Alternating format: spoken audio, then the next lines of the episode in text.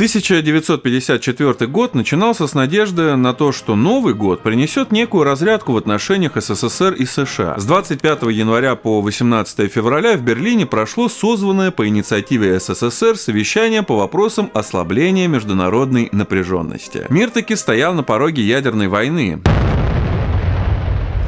Да и без ядерной войны конфликтов было много, и они уносили сотни тысяч, даже миллионы жизней. Репортажи с конференции практически ежедневно публиковались на страницах газеты «Правда». И важнейшим вопросом, который волновал советских граждан, был вопрос о том, как избежать войны. В самом деле, миллионы людей ждут ответа на вопрос, будет ли настоящее совещание содействовать укреплению мира, уменьшению напряженности в международных отношениях и действительному обеспечению безопасности в Европе. Советскому Союзу не впервые впервые приходилось выступать с инициативой о мире. Едва только грянул выстрел Авроры, едва только была провозглашена советская власть, как первым ее декретом был именно декрет о мире. То есть было объявлено, что посреди бойни Первой мировой войны, в СССР ее называли империалистической, новая власть обращается ко всем, что нужно эту самую войну заканчивать. Правительство предлагает всем правительствам и народам всех воюющих стран немедленно заключить перемирие. В 30-е годы самым миролюбивым лидером в Европе Европе был, как ни странно, Иосиф Виссарионович Сталин. Он, зная о том, для чего выращивают Гитлера и его режим, предложил договор о коллективной безопасности. Смысл этого договора был очень прост. Любой стране, которая нападет на другую страну, все страны Европы немедленно объявляют войну. Но лидеры Запада решили, что они самые умные, что они обманут Гитлера и направят его именно на СССР. В общем, за это их народы и умылись кровью.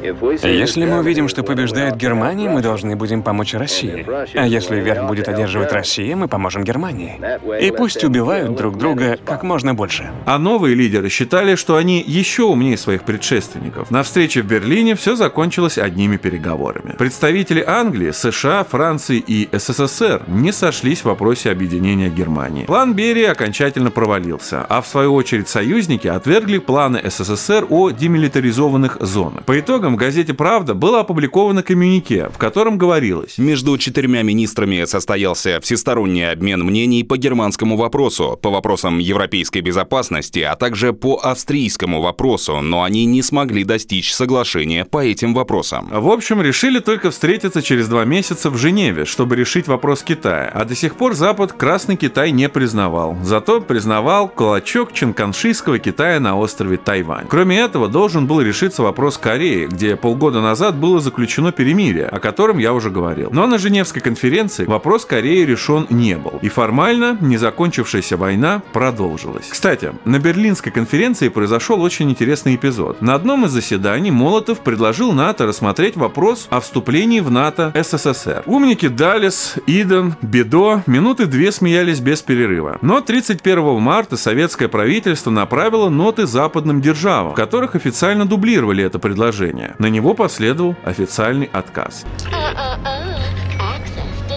1 апреля 1954 года в газете «Правда» был опубликован текст ноты, в котором говорилось «Руководствуясь неизменными принципами своей миролюбивой внешней политики и стремясь к уменьшению напряженности в международных отношениях, советское правительство выражает готовность рассмотреть совместно с заинтересованными правительствами вопрос об участии СССР в Североатлантическом договоре». Ну, это к вопросу о том, как СССР хотел войны и кто в Европе был главным агрессором.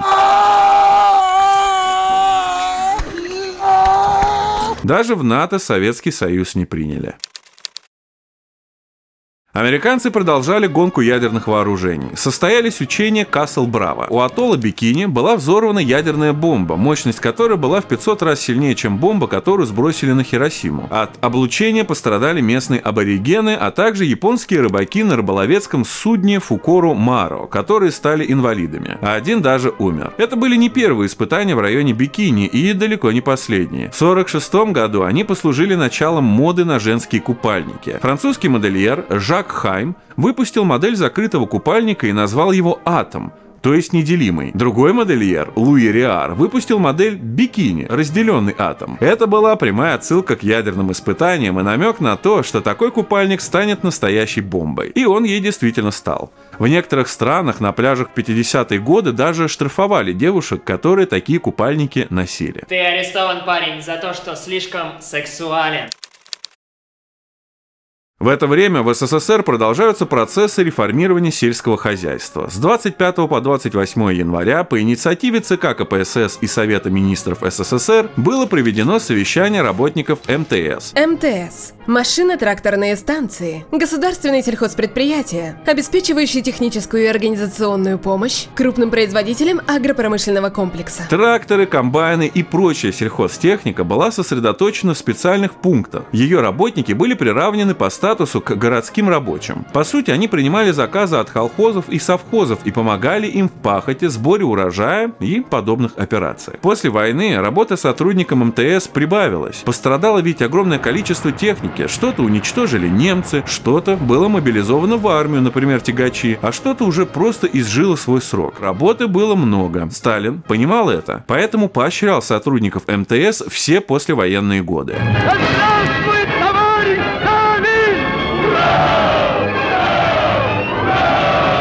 Хрущев же решил обвинить в плохих результатах по сбору урожая именно МТС. На мне плавочки темненькие. А на тебе что? Вау, не холодно? Тут тоже были видны разные подходы к решению проблемы у Сталина и у Хрущева. Сталин нехватку техники, которая была очень дорогой в производстве, пытался решить двумя путями. Во-первых, повышением мастерства работников МТС, внедрением новых методик работы с механизмами, тесным сотрудничеством с разными заводами и НИИ. А во-вторых, поощрением стахановского движения среди работников МТС и различной рационализаторской инициативы. Стахановское движение – массовое движение, направленное на повышение производительности труда путем совершенствования его организации и рационального использования техники. Я просто напомню вам, что какой-нибудь тракторист, который изобрел и испытал формулу, ну, допустим, грамотного расхода топлива, сразу же становился знаменитостью. О нем писали газеты, он ездил передавать свой опыт другим. Ну и материальное стимулирование работало тоже очень хорошо. Но Хрущева такой подход не устраивал, и он подошел к вопросу шаблонно. Ведь он делал ставку на технику и на инфраструктуру, которую нужно было произвести в кратчайшие сроки во что бы то ни стало. Он, а точнее его команда, поставила перед работниками МТС план в три года. По нему каждая МТС должна была иметь ремонтную мастерскую до трех гаражей, до трех сараев, бетонные площадки для хранения техники и еще много построек. Причем не всегда это было необходимо именно в данной конкретной местности. В итоге МТС столкнулись с перебоями финансирования. Плюс к этому план строительства Хрущевым не был никак согласован со строительными организациями. Поэтому многие стройки стояли буквально из-за нехватки стройматериала. Вообще, по сравнению со сталинскими временами, уже в 54-55 годах наблюдается крайняя степень рассогласованности хозяйственной деятельности разных ведомств, что и приводило очень часто к срыву плана. И, кстати, сам Хрущев, размахнувшийся на реорганизацию МТС по принципу «не пожалеем никаких средств», также резко сократил финансирование через каких-то три года. Денег нет. Вы держите здесь. Ничего не поделаешь, товарищ механик. Вам всего доброго. Если в 1954 году на помощь МТС был выделен 1 миллиард 710 миллионов рублей, поражающая на самом деле цифра, то в 1957 году какие-то 815 миллионов рублей, что тоже, конечно, достаточно много, но все-таки значительно меньше, чем было ранее. И закончилась эта эпопея тем, что виновными опять были назначены сами МТС, которые к 60 году оказались расформированы, а их техника продана колхозам и совхозам. И, кстати, иногда колхозы и совхозы насильно заставляли покупать эту технику, которая им попросту не была нужна, и поэтому мирно ржавела на полях. В ответ на то, что такое финансирование МТС сильно урежет расходы на другие отрасли народного хозяйства и оборонку, Хрущев уверенно говорил о мирной политике государства. О том, что с капиталистами можно договориться. Весной 1954 года в обиход входит новое понятие – мирное сосуществование. Смысл его заключается в том, э, что так как война, к тому же еще ядерная вещь страшная и очень опасная, то между социалистическим миром и капиталистическим э, возможно специальное джентльменское соглашение. То есть мы к вам не лезем, но вы в ответ не лезете к нам. Хорошая была идея призвать к миру. Жаль, сорвалось. В том же 1954 году Хрущев еще очень сильно рассчитывал на Женевскую и Берлинскую конференции, но вскоре понял, что конфронтация в любом случае продолжится. А деньги, которые он забрал у военки на эпопею с МТС, пришлось очень скоро забирать у других отраслей народного хозяйства. С 23 февраля по 2 марта проходил пленум ЦК КПСС. На нем принято постановление о дальнейшем увеличении производства зерна в стране и об освоении целинных и залежных земель. С этого времени начинается великая битва за урожай на плодородных землях. Задача, которая поставлена партией Центральным комитетом, э, союзным правительством очень большая и интересная. И очень хорошо, что вы, молодежь задорная, первые откликнулись на это дело. И вы, так сказать, должны быть первыми ласточками. За вами должны последовать еще сотни и тысячи и десятки тысяч людей. И еще миллион на подходе. Уже осенью 53-го на фоне процесса над Берией и его командой возникает вопрос сокращения аппарата МВД. Начали 24 ноября с сокращения органов государственной безопасности. Тогда было 4750 городских и районных органов МВД с общей численностью 30 608 работников. Штат от 4 до 15 человек в каждом. И стоимость их содержания составляла 451 миллион рублей в год. Надо экономить. Штат сократили на 24 400 480 работников с экономией аж 360 миллионов рублей в год. И сохранили отделы МВД лишь в 326 городах, где находились крупные предприятия, ну и в городах республиканского, краевого и областного подчинения. А 4 февраля министр внутренних дел Круглов представил записку, где прямо критиковал огромные штаты органов госбезопасности. Он писал следующее. Организационное построение Министерства внутренних дел СССР и его органов громоздко и не в состоянии обеспечить должного уровня агентурно-оперативной работы. И доля правды в этом была, так же как были сильные воспоминания о недавней попытке Берии, по сути, усилить свою власть, опираясь на ресурсы именно своего могущественного министерства – Поэтому неудивительно, что спустя всего лишь 4 дня правительством было принято решение о выделении органов госбезопасности из МВД в самостоятельное ведомство. Теперь нужно было выделить из Министерства внутренних дел Советского Союза оперативно-чекистские управления и отделы на их базе и образовать комитет по делам государственной безопасности при Совете министров Советского Союза. Если решение о создании новой структуры вообще никаких вопросов не вызывало, то вот кандидатура его главы, Серова, многих не устроила – Вообще все напоминало своеобразный экзамен на лояльность. Поцелуй меня в жопу. Маленков, хоть это обычно был и сдержанный, спокойный человек, кричал на Серова как на обычного служаку, обвиняя его в том, что он просто служит любому, что он исполняет приказы слепо, и Серов публично покаялся и торжественно согласился со словами Кагановича, которые теперь должны были стать правилом КГБ вплоть до 1991 года. Теперь оно должно было работать на вскрытие действительных врагов и ограждение честных людей при верховенстве партийных органов над КГБ. Вообще Серова просто публично оплевали на этом собрании. Каганович сказал, что Серов жидковат, Микоян, что Серов мягковат, Булганин, что Серов настолько прост, ну, переводя на наш язык, туповат, что никогда не может перестроиться. Суслов презрительно сказал, что Серов слишком свысока смотрит на партию.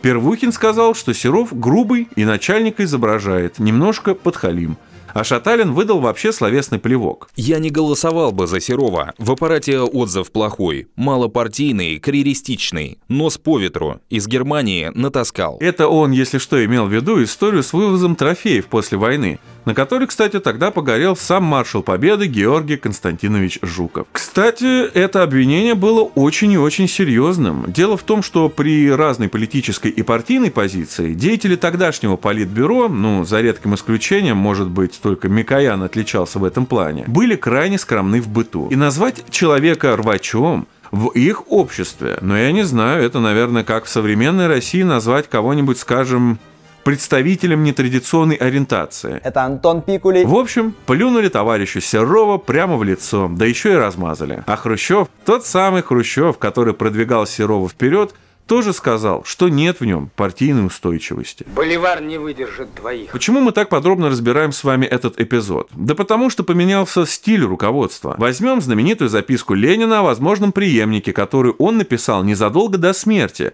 и которую, ошибочно, очевидно, называют завещанием Ленина. Что там есть? Ну, характеристики того же Сталина или Троцкого, плюсы и минусы, или, предположим, выдвигают в руководящей роли партийца при Сталине – Раз выдвинули, значит доверяем? Зачем нужны оскорбления? Но то, что сделали с несчастным Серовым, вряд ли он был хуже других сотрудников госбезопасности, это был такой символический акт партии над карающим мечом в руках пролетариата, так называли ЧК во время Дзержинского. На том же заседании решалась проблема ГУЛАГа. Ого. Тогда оно находилось в ведении Министерства юстиции. Состоялась дискуссия между Сабуровым и Ворошиловым. Сабуров говорил, что в принципе систему менять не надо. Заключенные – это люди, совершившие преступления перед народом. Народ в лице соответствующих органов и народного суда применял к ним меру социальной защиты. По-моему, кстати, классное определение. И теперь они должны трудом искупить свою вину. Поэтому главный вопрос – как эффективно использовать их труд. Он прямо тогда сказал. Исправительно-трудовые лагеря – это не просто название, это источник получения рабочей силы. Ворошилов же говорил, главное – это исправление людей – а Сабуров отвечал, что перевоспитание возможно через труд. Хрущев предлагал разбросать контингент заключенных по маленьким заводикам и предприятиям. В принципе, для определенных видов заключенных эта система работала, работала в позднем СССР. Зеков тогда отправляют на разные производства и разные строительства. В быту это называлось «отправить на химию». Но точку поставил Маленков, который сказал, что ГУЛАГ надо передать под ответственность МВД. 13 марта указом Президиума Верховного Совета Советского Союза был образован КГБ при Совете Министров СССР, а его председателем был назначен Серов.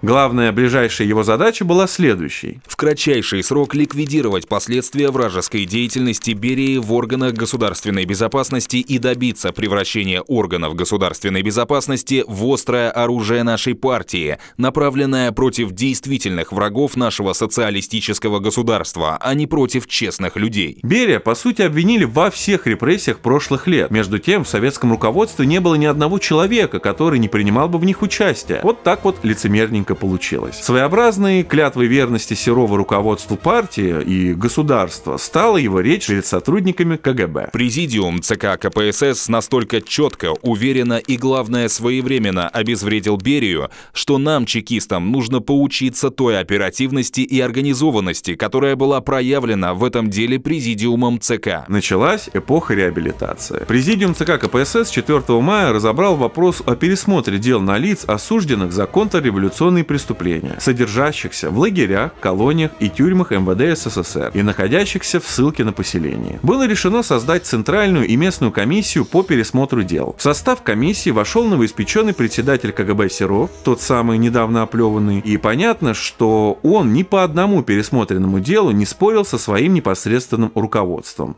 то есть Советом министров СССР. Серов! Во внешней политике наблюдается сближение Советского Союза и Греции. Ведь еще в годы Второй мировой войны, когда Грецию покидают немецкие оккупанты, здесь начинается гражданская война между коммунистами и националистами. Есть, кстати, такой распространенный миф, согласно которому Сталин бросил греческих коммунистов на произвол судьбы. Черчилль велел войскам считать Афины завоеванным городом. Сталин, выполняя обещание, данное Черчиллю, отказался поддерживать партизан. На самом деле, Советский Союз оказывал коммунистам военную военную помощь через Болгарию и Албанию. Но коммунисты все-таки проиграли, потому что воевали они, по сути, против США вместе со всеми союзниками. С 1947 года между Грецией и СССР отсутствовали дипломатические отношения. В Афинах сидели советские дипломаты, но никакими дипломатическими делами они фактически не занимались. Правда, в 1951-м они заметно активизировались. К Сталину тогда обратилась делегация матерей трех тысяч греческих коммунистов, которых приговорили к смерти. Первый раз?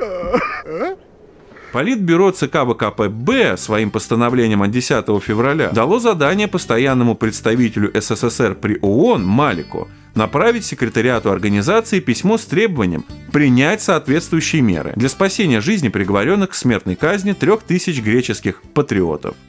Но, увы, без успеха. Здесь нельзя не рассказать историю самого известного греческого коммуниста 20 века Манолиса Глезоса, который едва не был расстрелян в те дни. Родился Глезос в 1922 году в бедной крестьянской семье на острове Наксос в Эгейском море на стыке Европы и Азии. Греция тогда была очень нищей страной. Сотни крестьянских хозяйств разорялись, десятки тысяч хорикос, то есть крестьян, бежали кто куда. Кто-то уехал из страны как будущий миллиардер, хозяин танкеров, самолетов и плавающих дворцов, а по совместительству муж Жаклин Кеннеди Аристотель Анасис. Кто-то, как семья Глезосов, тянется в Афины, чтобы пополнить армию промышленных рабочих и докеров. Денег не хватало ни на что. Семья ютилась в маленькой комнатке в районе трущоб. Еда в 20-е и 30-е годы была более чем скромной. Манолис успешно заканчивает школу и поступает в Высшую школу экономических и коммерческих исследований – Что удивительно, ведь кроме учебы он работает то помощником аптекаря, то грузчиком. В школе юноша становится идейным коммунистом, причем, как это часто бывает, благодаря антикоммунистической пропаганде. Дело вот в чем. Учитель изъял у старшеклассников книги Маркса, Ленина, Сталина и устроил из них костер, попутно с этим излагая, какой убогий и ужасный социализм хотят устроить всякие смутьяны в богоспасенной Элладе. На вопрос школьников «А кто же лучшим?» учитель объявил, конечно же, фашизм. Знаешь, кто также говорил? Гитлер. Дети переглянулись. Дело в том, что в то время Додеканистские острова были оккупированы как раз-таки итальянскими фашистами. И понятно, кто против кого. В это время э, круг чтения многих греческих юношей это как раз-таки книги Маркса, Энгельса, Ленина и Сталина. Они все больше и больше склоняются к идее социалистической революции. Греция богата ресурсами, она выгодно расположена, а ее многотысячелетняя культура и история вдохновляли все человечество. А какой трудолюбивый и талантливый народ. Но что же мешает ему выйти из вечного кризиса? Времени на раскачку нет. Конечно, Клика во главе с королем и его полномочным диктатором, которые готовы отдать чуть ли не всю Грецию на откуп англичанам. В 40 году итальянская армия вторгается в Грецию. Глезос прекрасно помнил стихийную демонстрацию в Афинах 28 октября 40 года, когда он в толпе рабочих и студентов кричал «Оружие! Мы будем воевать!». Сейчас этот день в Греции является национальным праздником. Вот так, что переводится как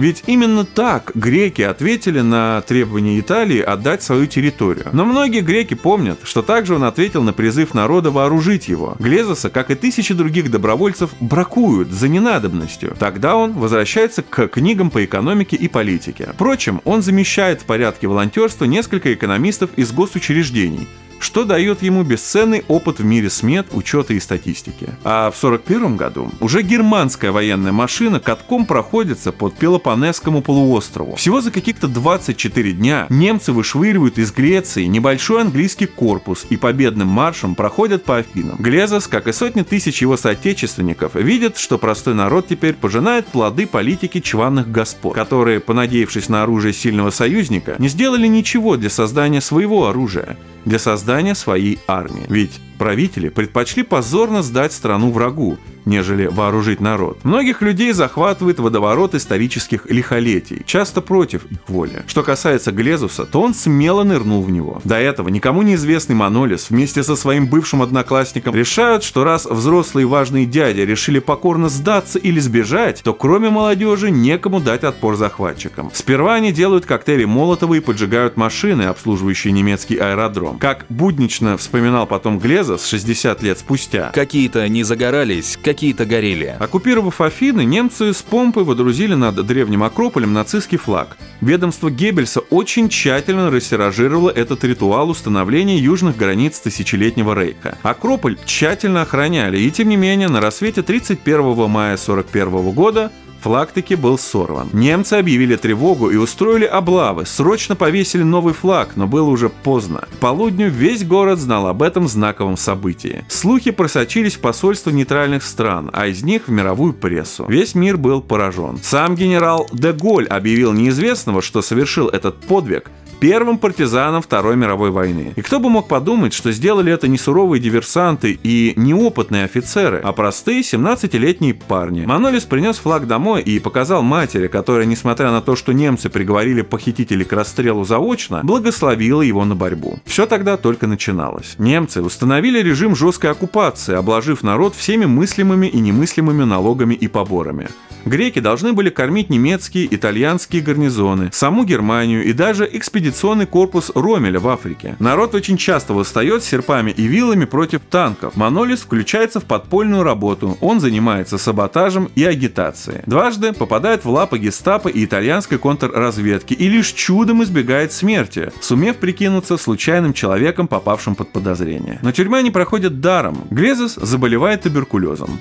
В это время он узнает страшную весть. За участие в сопротивлении расстрелян его брат Никос. В 1944 году, когда война клонится к завершению, Глезос вновь попадает в тюрьму.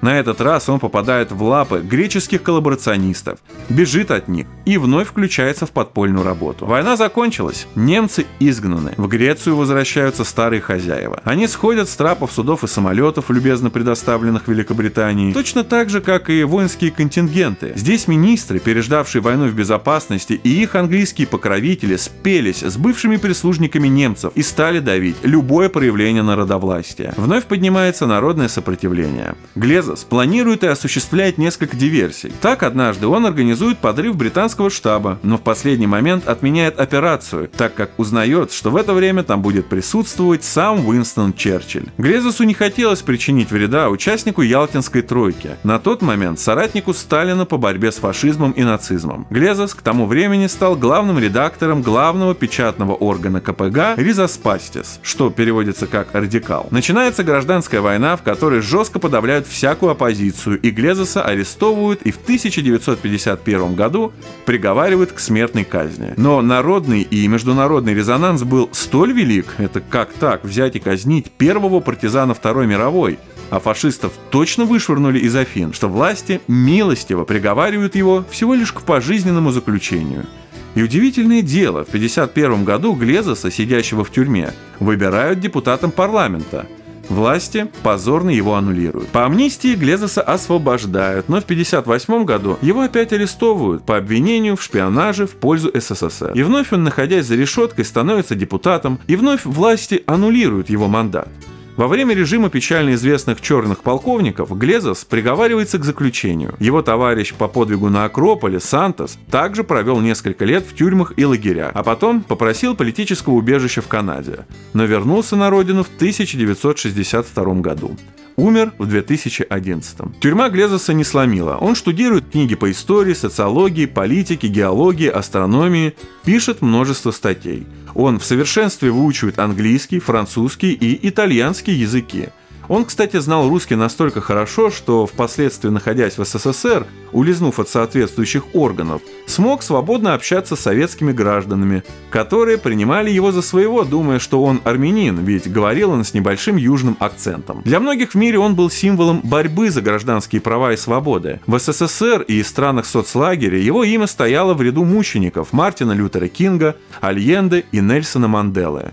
Честь него выпускали марки, писались книги, выпускались фильмы. В 80-е Глезос дважды становится депутатом парламента. В 86 году депутатом Европарламента. Глезос всегда выступал за единую Европу, но не скрывал, что видит ее как минимум, как минимум, социал-демократической. Кстати, в свое время Хрущев носился с предложениями Глезоса о введении единой валюты для стран СЭФ, Наши советские аппаратчики ее тогда саботировали, а зря, ведь в 90-е годы эту идею Глезоса на вооружение взяли уже в Евросоюзе. Сам э, Глезос принял правила парламентской битвы, и нельзя сказать, что он был в ней слабаком. Его противники, например, отмечают, что он умел и коалиции сколачивать, и лоббировать нужные инициативы, и давить конкурентов и кулуарно, и в прямых дебатах. На его счету десятки отклоненных инициатив неолиберальных хозяйчиков, которые все и вся оптимизируют вечно, в том числе и в наше время. Коммунистов вообще очень часто упрекают в том, что они не показывают положительного примера. Призывы отправить коммунистов строить СССР куда-нибудь на новую землю вообще-то давно стали расхожим антикоммунистическим мемом. Удивительно, но в 1986 году Глезос добровольно уходит из Европарламента, чтобы на своем примере показать, как коммунисты могут организовывать хозяйство. Он несколько раз избирается председателем общины деревни Аперанфос на родном Наксосе. Деревня в 1100 человек теперь управлялась коллективно. Причем, обратите внимание, все жители деревни принимали участие в обсуждении всех решений. Некоторые сравнивали этот эксперимент с общинами в духе Фурье, Оуэна и прочих утопических социалистов начала 19 века. И были неправы, ведь здесь все было положено еще и на плановый расчет, ну и, конечно же, на науку. Грамотное распределение труда и ресурсов позволили повысить эффективность сельского хозяйства. Помимо этого, Глезус, пользуясь глубокими знаниями в области геологии, он являлся за свои теоретические и практические работы, между прочим, членом нескольких академий, сумел создать систему, позволившую избежать наводнений. В итоге маленькая захолустная деревушка не только решила основные коммунальные проблемы, но и перешла, как сейчас модно говорить, на новый постиндустриальный уровень.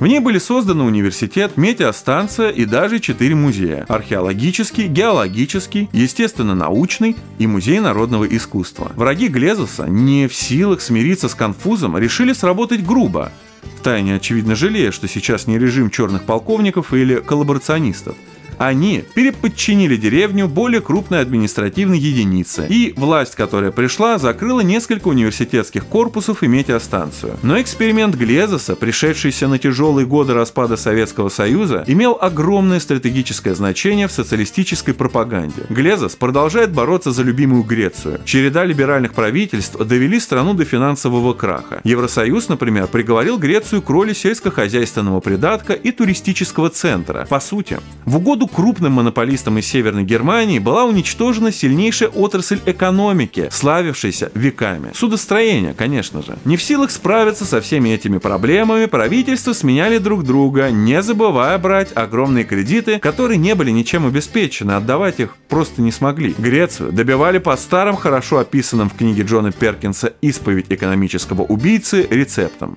Глезос вновь на переднем крае. И несмотря на свой преклонный возраст, он сколачивает в единый кулак все силы, которые могут противостоять неолибералам. Он терпеливо уговаривает, сглаживает все споры между, казалось бы, непримиримыми силами – еврокоммунистами, сталинистами, троцкистами, маоистами, социал-демократами и так далее. Он участвует в уличных акциях. В 2010 году он вступается за молодого активиста, которого пытались задержать. И полицейский посмел тогда брызнуть в лицо герою Греции слезоточивым газом. Пообещали ли ему за это квартиру, история, конечно, умалчивает.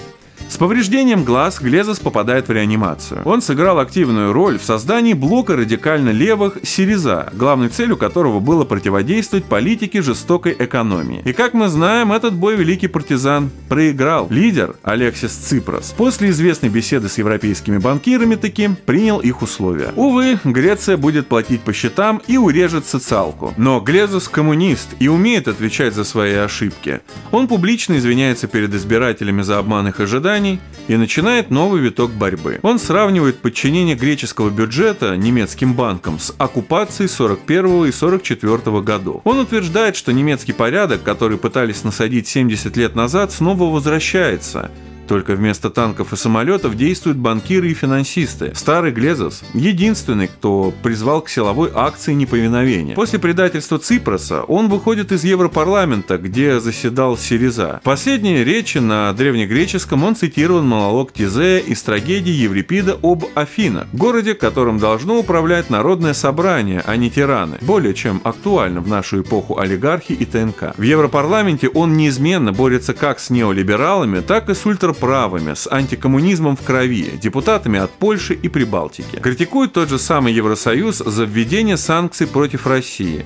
До последнего дня Глезос, используя свой непререкаемый авторитет, работал над созданием нового левого блока. Его небольшой дом был по-спартански прост. Узенькая кровать, плед из шерсти ламы, подарок перуанских коммунистов, на стене карта древней Эллады, а рядом советский плакат «Ты записался добровольцем». На полках книги, книги и еще раз книги. На почетном месте те, кого он знает наизусть – Маркс, Энгельс, Ленин.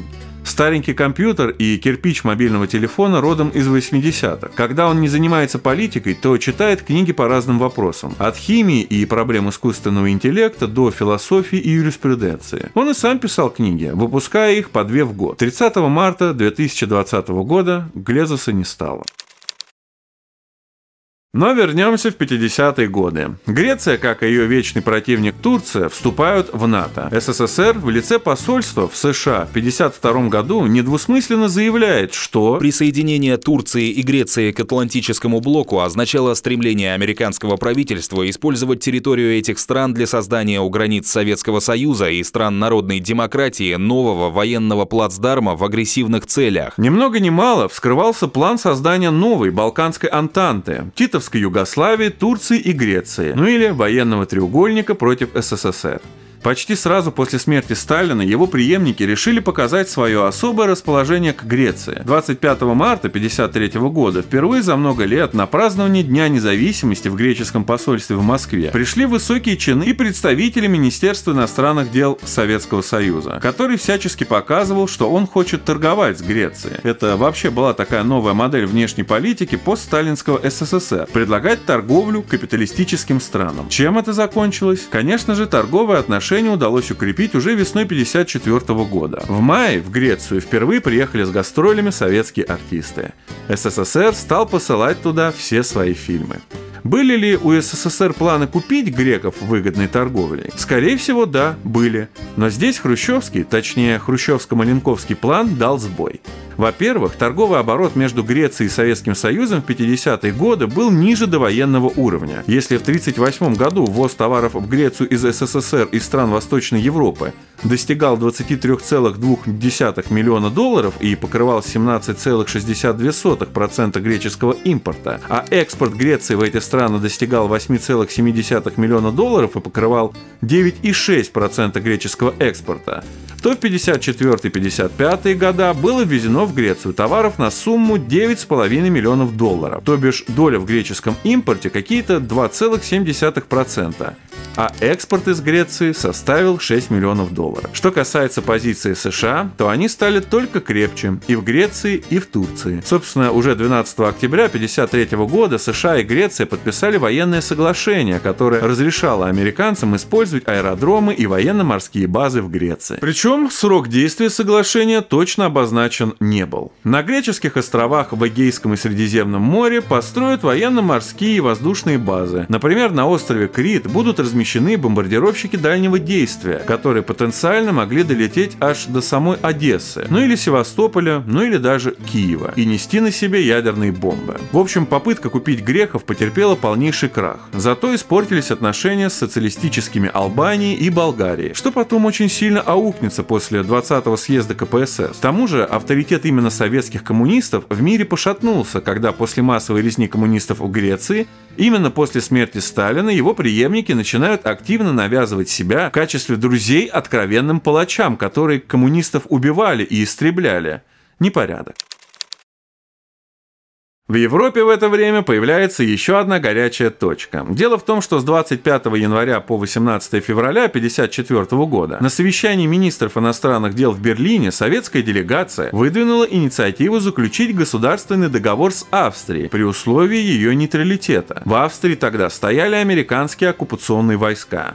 Министр иностранных дел Фиголь не согласился вступать ни в какие блоки. В Англии, между тем, дает течь непотопляемый линкор британской политики. 5 апреля Уинстон Черчилль после перенесенного инсульта в возрасте 80 лет таки вынужден покинуть должность премьер-министра. Вместе с ним в отставку уходит весь кабинет министров. Последние годы Черчилль, человек, который ненавидел СССР всеми фибрами души, носился с идеей так называемой разрядки, то есть отхода от прямого военного противостояния с Союзом. Неужели это был тот самый Черчилль, который стоял во главе всех заговоров и белых движений против советской власти в годы революции и гражданской войны? Неужели это тот самый Черчилль, который говорил известному террористу Савенкову, показывая на карту наступления войск Деникина? «Это моя армия». Что с ним стало? Постарел? На самом деле Черчилль с ужасом смотрел на усиление США, которое подминало под себя рассыпающуюся британскую империю. Он стремился не допустить этого путем ослабления американской армии, даже с учетом того, что от этого усилится в известной мере Советский Союз. Однако уход Черчилля из политики привел к тому, что новое консервативное правительство Идена выступает за создание единого фронта против коммунизма. Империя продолжила рассыпаться. США перехватывала в британских колониях инициативу. Типичная американская история успеха. На Дальнем Востоке по-прежнему сияет незаживающий раны корейский вопрос. После заключения перемирия в Панмунджоне в воздухе повис вопрос о китайских военнопленных. По условиям заключенного перемирия, 14 тысяч солдат, попавших в плен к северокорейским войскам, возвратились на Тайвань. Их торжественная встреча состоялась 23 января 1954 года в Цзилуне. Кто-то бежал в поисках лучшей жизни, кто-то ненавидел коммунистов. Но большая часть из них прошла через лагеря, где их американцы весьма эффективно обрабатывали, чтобы они выбрали свободу, лишали их еды, сна, заставляя подписывать соответствующие документы. Когда они приехали в Тайвань, то сразу были отнесены в разряд подозрительных и очень долго их преследовали как не исправившихся красных. На территории же КНДР к концу войны китайский корпус народных добровольцев насчитывал 53 пехотные дивизии в составе 16 корпусов, а также два танковых корпуса, это 7 танковых полков, 5 дивизий и передовое отдельное командование ПВО, 24 полка ПВО на секундочку, 10 дивизий железнодорожных войск и 9 дивизий с РСЗО с реактивными системами залпового огня на вооружении а также артиллерийских и противотанковых артиллерийских дивизий, 12 полков инженерных войск и прочие части. Эта, без преувеличения, огромная сила входила в четыре армии и насчитывала примерно порядка 700 тысяч человек. Когда горячая стадия конфликта закончилась, то китайцы начали постепенный вывод войск с территории КНДР. К концу 1954 года там оставалось уже только 400 тысяч солдат и офицеров китайского корпуса народных добровольцев. В январе 1954 года в отставку уходит председатель правительства христианских демократов Джузеппе Пелла. Но позиции коммунистов по-прежнему очень сильны, причем не только в промышленных районах, но и в сельских. Даже на Сицилии коммунисты активно борются со знаменитой сицилийской мафией, правда, с переменным успехом. Главным событием весны 54-го стала все же битва при Дьен-Бьен-Фум, которая сперва привела к величайшему позору Франции, а спустя время и к величайшему позору США. Но обо всем по порядку. Францию в 54-м нехило так лихорадило. Недавно пало очередное правительство, и государство никак не могло выбраться из мощнейшего экономического кризиса. Общество, как полагается, было расколото. Рабочие требовали увеличения зарплаты и снижения цен на товары и жилье, а власти твердили о коммунистической угрозе. Коммунисты действительно представляли значительную силу во французском обществе, и против них велась грязная война. Мы, знаешь ли, ведем войну с коммунистами? Нет, не ведем. Она была похожа на политику макартизма в США – но носила опереточный характер. Французы до сих пор не могли переварить скандал 52 года, связанный с одним митингом, на который приехал лидер коммунистов Жак Дюкло. Полицейские остановили его машину и изъяли пистолет, которым был вооружен его охранник, и изъяли еще двух голубей. Дюкло было предъявлено обвинение в том, что он использует голубей как почтовых, чтобы связываться с помощью них чуть ли не лично со Сталиным. Об этом раструбили газеты, а разные националисты уже потирали ручки. Ну все, теперь-то лидера коммунистов посадят в тюрьму, причем надолго. Но скандал захлебнулся. Выяснилось, что Дюкло купил голубей, чтобы пожарить их на обед, и голуби к моменту задержания уже давным-давно были мертвыми. Впрочем, некоторые газеты не унимались. Да уж, коммунистические голуби они такие. Даже мертвые могут летать и донесения Сталину носить. Прилетел. А, а, Хороша, хороша. Война с коммунистами в Индокитае идет к поражению. Командовал ими легендарный Хо Ши Мин, тот самый, который чуть насмерть не замерз на похоронах Ленина, а потом развернул во Вьетнаме сеть коммунистических ячеек. Ему в этом помогал талантливый школьный учитель Вон Гуен Зиаб, который на досуге любил читать про Наполеона. Из небольшого отряда, вооруженного старыми винтовками и пистолетами, вырастает целая армия. В 1941 году Хо Ши Мин создает армию и партию Вьетни. Партизанскими методами они громят японцев. В сентябре 1940 года север Северные провинции Вьетнама были захвачены японскими войсками. А 13 августа уже 45 года начинают восстание под лозунгами полной независимости Вьетнама от япошек и французиков. Война продолжается и после капитуляции Японии, но теперь уже с французами. В 50 году Вон Гуен Зиап разделил Вьетнам на 6 партизанских зон и стал наносить французам поражение за поражение. Французы презрительно называли Зиапа так называемый генерал. Только вот тот все время командовал своими частями, а французы устроили чехарду из генералов, каждый из которых приезжал из Парижа, чтобы также проиграть сражение за сражением. Не помогала даже щедрая военная помощь со стороны ну, конечно же, США, которая подарила аж 114 транспортных самолетов С-119, прозванных летающими товарными вагонами. Генерал Навар начинает операцию «Кастор». Операция «Кастор». Воздушно-десантная операция, в ходе которой в период с 20 по 22 ноября 1953 года французские войска увеличили численность гарнизона Дьен-Бьен-Фу до нескольких тысяч человек. Он высаживает воздушный десант у города Дьен-Бьен-Фу, стратегического пункта, который открывает дорогу на Лаос. Навара был уверен, что оборудованный укрепленный пункт будет неприступен для вьетнамцев, ведь под него же невозможно провести артиллерию. Сюда перебросили аж 5000 человек. Потом гарнизон вырос аж до 11 тысяч. По поводу артиллерии французы все-таки ошиблись. Вон Гуян Зиап решил проблему своеобразным, креативным образом. Он сосредоточил под Диен Бьен Пу 50 тысяч солдат, а боеприпасы им доставила целая армия носильщиков. Кстати, пушки были разобраны и доставлены по частям, а потом собраны. 13 марта в 17 часов начался артиллерийский обстрел французских позиций. Вьетнамцы методично, с толком, с чувством, с расстановкой подавили французскую артиллерию артиллерию, выбили танки и разбили большую часть самолетов на аэродроме. Французы попытались создать воздушный мост, но вьетнамские зенитчики сбивали французские самолеты. Началось медленное продвижение вьетнамцев и захват одной позиции за другой. 7 мая состоялся решающий штурм, и вскоре французы капитулировали. Войска Зиапа потеряли 13 тысяч убитыми и ранеными. Французы тоже потеряли 13 тысяч, из которых 9 тысяч стали считать пленными. На этом владычество Франции в регионе закончилось. После швейцарских переговоров французы выводят войска из Индокитая. Вьетнам, по аналогии с Кореей, делят на север и юг по 17-й параллели. На севере создается коммунистическое правительство, на юге националистическое, которое берет под свою опеку США. Американцы на всех парах мчатся к Вьетнамской войне, о которой скоро мы с вами тоже поговорим.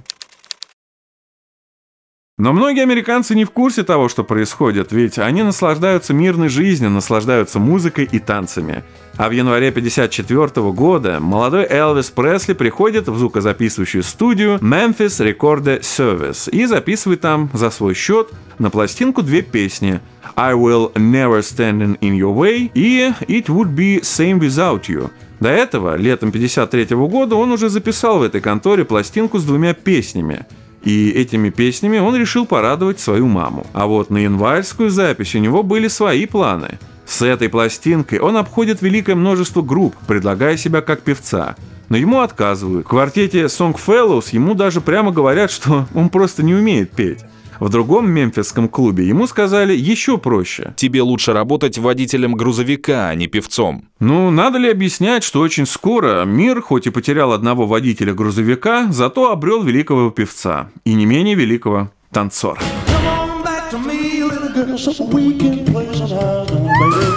Но это все будет когда-то потом, а пока на эстраде царят такие зубры джаза, как Луис Армстронг. Его звезда взошла в 1918 году в Новом Орлеане и связана с одной жестокой историей. В том году в этом странном городе, где смешаны расы, языки и религии, объявился страшный маньяк с топором, который врывался в дома простых честных граждан и убивал их. Прозвали его Орлеанским дровосеком. И никак, ну никак не могли поймать или опознать. Он навсегда, а может быть и не навсегда, кто знает, остался анонимным серийным убийцей. В общем, кто-то пустил слух, что убийца не убивает тех, у кого дома всю ночь играет джаз. И тогда очень многие обзавелись патефонами и граммофонами и стали ночи напролет крутить пластинки с джазом. В 1954 году Луис успешно гастролирует по штатам США, причем для него делают скидку, милостиво позволяя играть в тех местах, где цветным вообще-то, а Армстронг чистый негр, появляться запрещено. Также на эстраде царит мафиози от мира музыки, блистательный Фрэнк Синатра. Два его хита «Songs for Your Loves» и «Swing Easy» гремят по обе стороны океана. А вот гитарист группы Билл Холли, музыкант Деннис Седран, во время гастроли внезапно заболевает и вскоре покинет этот мир. Казалось бы, после этого группа должна была закончить свое существование. Однако спустя год она издает сингл «Rock Around the Clock». Да-да, та самая песня, от которой ноги сами пускаются в пляс.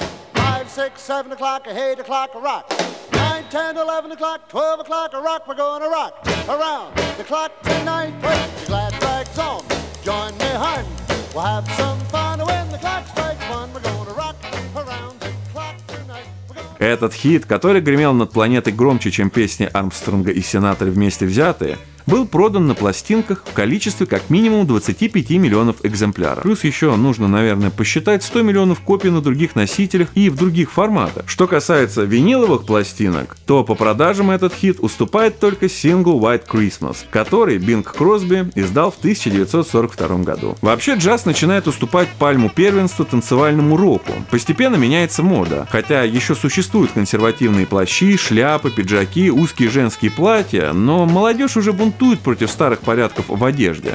Все больше парней на Западе носят короткие куртки а-ля Марлон Брандо, а девушки открывают для себя юбки-колокольчики. Весна 54 года в кинематографе открывается первой экранизацией романа, открывающего легендарную Бондиану. Впрочем, «Казино Рояль» режиссера Уильяма Брауна особой благосклонности публики в том году не снискала. Великолепная игра Шона Коннери, спасающая картонный сценарий и нелепые режиссерские ходы, все это будет ждать нас впереди. А вот в СССР выходит фильм режиссера Татьяны Лукашевич «Аттестат зрелости». Всем рекомендую его посмотреть по двум причинам. Во-первых, это настоящий памятник эпохи. В нем повествуется о школьниках, стоящих на пороге выпускного, о товарищах, о трудном выборе, кем стать в жизни. А еще этот фильм – дебютная роль самого Василия Ланового. Ну и, наконец, на экраны выходит замечательный фильм с Аркадием Райкиным «Мы с вами где-то встречались».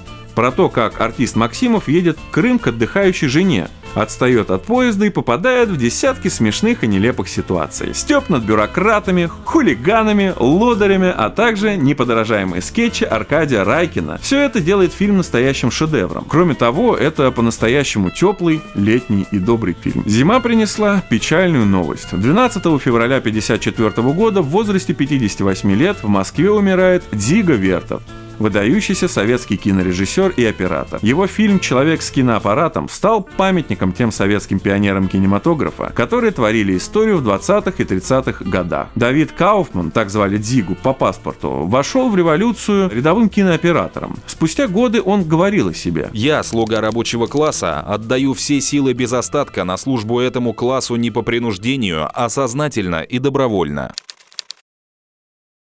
Между тем, компьютерная эра набирает обороты. Весной 1954 года компания IBM выпускает первый массовый калькулятор модели 650. В течение этого же года было продано 450 экземпляров данной модели. Эта же фирма весной выпустит IBM 704, первый массовый компьютер с высокоскоростным вычислителем. Вообще модель 704 позволяла выполнять до 12 тысяч сложений или до 4 тысяч умножений. В СССР в Алма-Ате организована лаборатория машинной и вычислительной математики Академии наук Казахстана. Издается теория алгоритмов Маркова. Компьютеры помогают теоретической физике, связанной с атомными испытаниями. Создается программная система расчета термоядерных взрывов на ЭВМ «Стрела». Мир стремительно меняется. Человек, несмотря ни на что, тянется к новым горизонтам науки и техники. Вера в прогресс становится все крепче, несмотря на ужасы холодной войны.